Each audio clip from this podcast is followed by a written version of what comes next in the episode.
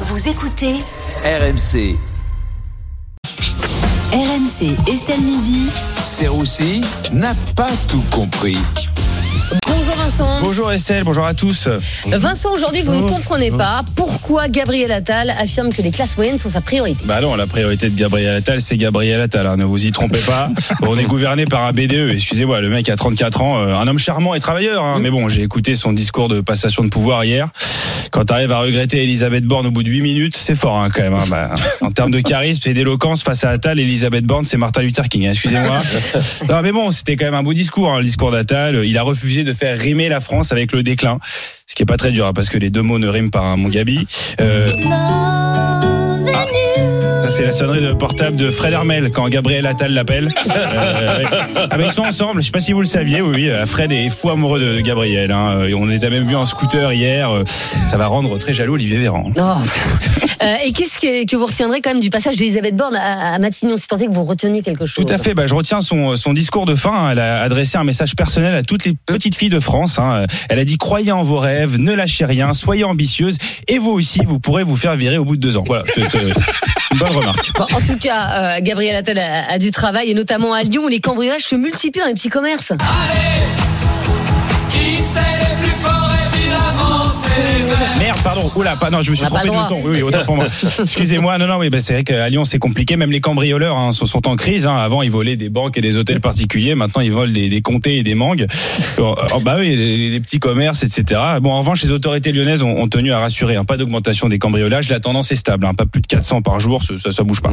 En, en tout cas, euh, certains cambrioleurs n'hésitent pas à publier le, le visage euh, des cambri... Certains commerçants n'hésitent pas à- Oui. à afficher le visage des cambrioleurs en sur les réseaux sociaux. Tout à fait, Estelle. Oui, ils affichent le visage de leurs cambrioleurs bah, pour tenter de les retrouver hein, euh, euh, sur les réseaux en prenant des, des captures euh, d'écran des caméras de surveillance. Bah, Il y a un magasin d'ailleurs de, de films érotiques là qui a été cambriolé à, à Lyon. Il y a des photos de Thierry Moreau qui tournent un peu partout sur les réseaux. Je sais pas si vous avez vu. Moi, en tout cas, j'ai essayé du coup de, de faire un petit peu pareil, mais j'ai pas trouvé de photo des impôts. Euh, du coup, j'ai mis une photo de Bruno Le Maire. Voilà. J'ai dit ce mec me prend 20% de mon salaire tous les trois mois. Si vous le retrouvez, voilà, ce serait, ce serait pratique. Euh, Vincent, dans Estelle Midi, on a aussi parlé de ces touristes qui se plaignent de l'accueil euh, que leur réservent les Français. Pauvres touristes. Oui, bah on reste à Lyon justement. Bah oui. on a vu une vidéo d'une touriste américaine qui a fait polémique sur les réseaux. Elle a expliqué en pleurant qu'elle se sentait euh, isolée en France. hein. Et quand tu vois la vidéo, tu comprends pourquoi personne lui parle. hein. oh my God, I hate Lyon. It's so bad. I don't like this city. I just don't like it. C'est un enfer. Elle a, alors, elle a même dit euh, j'ai acheté un béret et personne me parle. Voilà, là, faut tenir le regard. Euh, c'est marrant. Non, non, mais c'est rigolo. Moi, j'étais aux États-Unis, j'ai acheté un M16 et un Magnum. Personne m'a parlé non plus. hein. C'est très étonnant. Hein, ouais.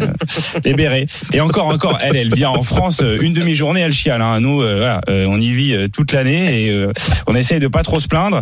Alors, elle a dit qu'elle avait quand même appris quelques mots de français, hein, qu'elle connaissait la culture locale, elle comprenait pas. Mais là encore, non, bah non. Si tu connaissais la culture locale, tu saurais que si tu dis bonjour et qu'on te répond ta gueule, bah, voilà, c'est que les gens sont contents de te voir. quoi. Euh, en France, t'auras pas mieux en tout cas. Voilà, vous vous connaissez le pays. Hein. Mais, mais vous comprenez quand même qu'elle ait pu se sentir rejetée, blessée. Écoutez, Estelle, je suis désolé pour elle si, si elle s'est sentie blessée. Mais bon, euh, la nana voulait vivre l'expérience Emily in Paris. Elle a été à Lyon. mais non, mais qu'est-ce que tu veux faire pour elle, franchement? Comment tu veux prendre son témoignage au sérieux, quoi? Bientôt, elle va nous dire Je comprends pas. J'ai vu Ratatouille, j'ai été en France et les rats ne parlent pas. Mais qu'est-ce qui se passe? Je ne comprends pas. C'est pas possible, Estelle. Les touristes viennent en France avec une image façonnée par Disney, évidemment, qui, qui se sentent un peu déboussolés. Donc, pour la quatrième saison d'Emily in Paris, faites une, faites une histoire un peu crédible. La musique est là. Découvrez la nouvelle saison d'Emily in Paris, euh, Emily in Saint-Denis. Épisode 1, le frotteur de la ligne 13. Épisode 2, Manif à République. Épisode 3, retour d'urgence aux États-Unis. Voilà. Bon visionnage à tous. Merci beaucoup, Vincent Serroussi, tous les jours à 14h30 dans Estelle Midi et en podcast, bien sûr, euh, sur rmc.fr, l'appli RMC et toutes vos applis euh, de téléchargement.